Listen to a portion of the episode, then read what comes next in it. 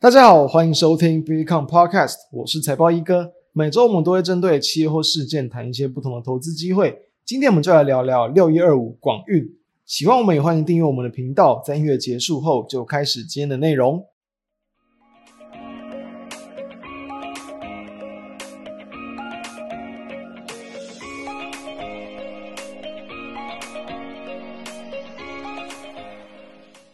今天们录制时间是六月七号，礼拜三，也就是台股在继续往上攻击、创下波段新高的一天。诶，为什么台股会这么强劲？两个原因啦，一个就是因为台积电在前一天的股东会上，它是提到对于这种呃先进封装的需求依旧非常强劲，也激励到台湾的很多，不管像是这种封测啊，甚至是一些这种半导体的设备啊、耗材等等的公司。股价都非常的强劲，另一个就是说，这种超维的这个新的 AI 晶片，那不止激励到超微的股价大涨，同时继续让台湾的很多 AI 的一些概念股股价继续往上冲高。也因此，在最近这几期 Podcast 里面去跟各位分享到的一些 AI 概念股，股价都能再去创下波段的这个新高价，显示这波行情真的是非常的强劲。所以说，我们今天来聊广运，就是继续来去搭上这一波 AI 的这个热潮。那当然，广运也是在最近这一周以来股价表现的非常强势的两个股。我们现在认识一下广运，其实哦，广运在过往比较难去跟这种人工智慧有去比较明显的这个联想在一起。就是因为它几乎都是以做这种呃自动化啊，然后太阳能啊，跟一些这种电子零组件代工等等的一些产品为主。那是直到了在大约两年前吧，广运它在这种呃自动化物流系统的这个产品比重才有比较再明显的提升，几乎是到它的一个营运的最大宗的一项产品。否则在更之前。几乎都是以这种太阳能电池为它的一个最主要的这个营运产品。那所以说，大概到了一百一十年，它的一个这种自动化相关的产品跟太阳能电池相关的产品，大概就各哦各自就来到很接近这个四成左右的比重。其他包含像车用电子啊、营建相关的工业电脑、电子零组件等等，都是一个个位数的比重。所以我们可以看到，哎，一间在做这种太阳能电池跟自动化的产品，其实好像。也跟 AI 搭不上边，对不对？所以其实最主要的原因，就是因为在这一次的这个 Computex 上，然后广运还有跟工研院以及跟这个奇阳，他们去开发一个叫做这个双向静默式的一个冷却系统，这样的一个新的这个散热技术，其实就刚好能够去应用到这种 AI 的一个需求。为什么？因为在过去这种呃所谓的这是双向嘛，过去比较常见的这种单向的一个静默式冷却系统，它在一个这个。散热的一个这个功耗的这个瓦数上，旧的这种技术大约只能可能达到六百瓦、六百多瓦，但其实 AI 它所需要的一个这个功率是要在七百瓦以上，所以这一次这样的一个这个新技术，它当然它除了能够让这个比如说耗能啊，然后呢这个就是一些功率上更高的一个提升。重点是它能够去达到一个千瓦以上的一个更高的这个功率，甚至到这一千五、两千，所以说就完全去符合了这个这样的一个 AI 伺服器的一个需求。等于说这一次的技术就很有机会让它会成为很多这种伺服器这种散热解决方案的这个第一哦，就是一个首选。那当然了，同时哦，除此之外，广运刚好在就是六月七号下午也去公布到它的一个五月份营收，也是创下在二零二一年以来的一个新高价。但其实这不是因为这种散热的一个技术跟系统来让它的营收去增加。其实目前广运本来就因为在，就是我们刚谈到啊，一些工业自动化，然后包括像是一些半导体相关的一些这种设备啊、物流啊，或是一些工程相关的这种订单，其实目前来说，广运都还是有接接下蛮多这种相关的订单。也因此，目前它其实订单都手上订单都已经挺满了，是满到这个明年，所以才会让他说。即便没有这样的一个呃跟散热啊 AI 搭上的题材，它其实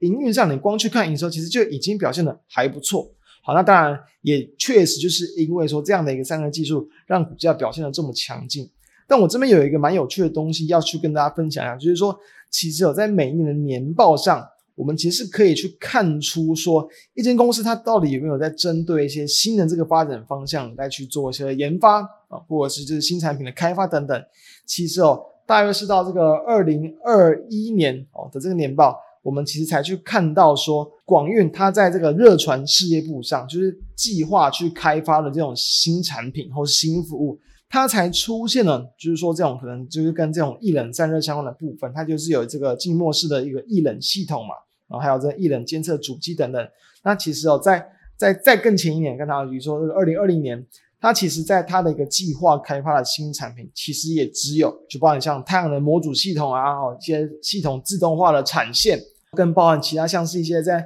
车用电子啊、穿戴装置啊、网络储存伺服器等等，它就没有把这种这个可能一冷散热系统把它讲的这么详尽，所以确实也是看到，其实这其实也不是说很久之前他才去计划去开发这段市场，那当然其实针对他的这个热传事业事业群事业部。它其实是从这个二零一八年底就成立了，但是在年报上，它就是有这样比较积极去开发相关的产品，是在哦，就是大概两年前它才显示出来，所以这是一个我觉得蛮有趣的地方。那我们要再来知道说，诶，为什么说这一次的一个就是很诶散热，为什么想到 AI 呢？对不对？为什么诶散热好像变成是大家的一个就是目光所在，就是因为说。就是你要去应用到这种 AI 的伺服器嘛，当然会有很多不同的一些这种呃零组件等等。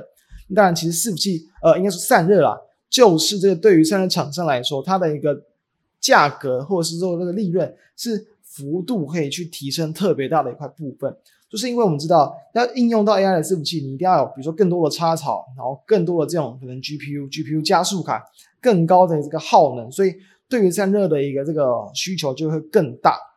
所以说，应用到就比如说新的一个这种 AI 伺服器的这个系统，它其实所需要用到这个均热板，光是一片它的一个价格，其实可以比过去的一个价格大概是有到这个可能二到四倍的一个水平。除此之外，因为刚刚谈到要有更高的一个，比如说运算的一个能力跟散热的这个功耗的这个这样的一个程度，所以说其实一台 AI 的伺服器就会有搭搭载到这种八张的这个 GPU 的这个加速卡。所以说，其实等于说你的一个数量哦，可能会乘以这个八倍，那价格又有这个可能二到四倍一个提升。所以说，你光是整个散热模组针对到一台就是这种 AI 伺服器来讲，其实就可以有这个可能，甚至很很容易就有超过二十倍的这个价格。所以才会让说，为什么目前市场，比如说都会先去关注说，比如说它很多产品都去有开始去送样在认证的，方向像双红嘛。跟奇红就是我们台湾目前就是算最指标了这种散热模组厂，在广运来说，它当然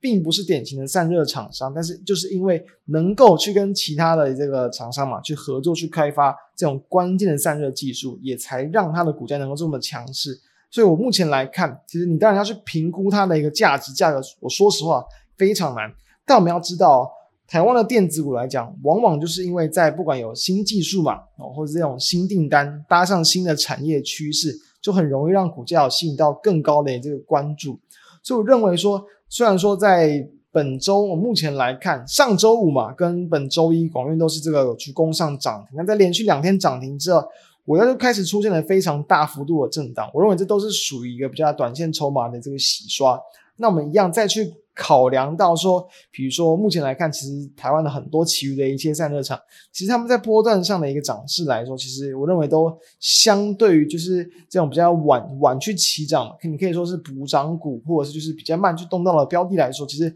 都是属于有一个可能更长更稳的一个波段。所以对于广运这样的表现来看，虽然说你的营一个营运啊。不太会说在近期，可能我觉得也不会再说今年就很明显的有这种可能 AI 相关的一个这个比重去挹注，但我认为这样的一个想象空间跟它有机会会因为这样的一个技术去囊括很多，比如说这种可能散热模组的一些这个订单等等，我认为这都是有利于它在一个中型啊，这个中期它的营运有更有效的一个转型这个情况，所以通常这种营运大幅度的转型，我认为其实。股价你要来到就是有一个非常大幅度的一个结构的一个跳升，因为其实我们要知道，其实广运在最近这一波涨势，它也算是才去刚去突破它的一个历史的新高，所以这是搭了起来了嘛，对不对？你的一个营运上或者是你的技术上有一个本质性的一个这个转变，虽然说你的获利还不会去显示出来，但是就是因为这样的一个比如说开发这个事业，然后的一个成功，就会让股价的话它会提到一个新的一个位阶。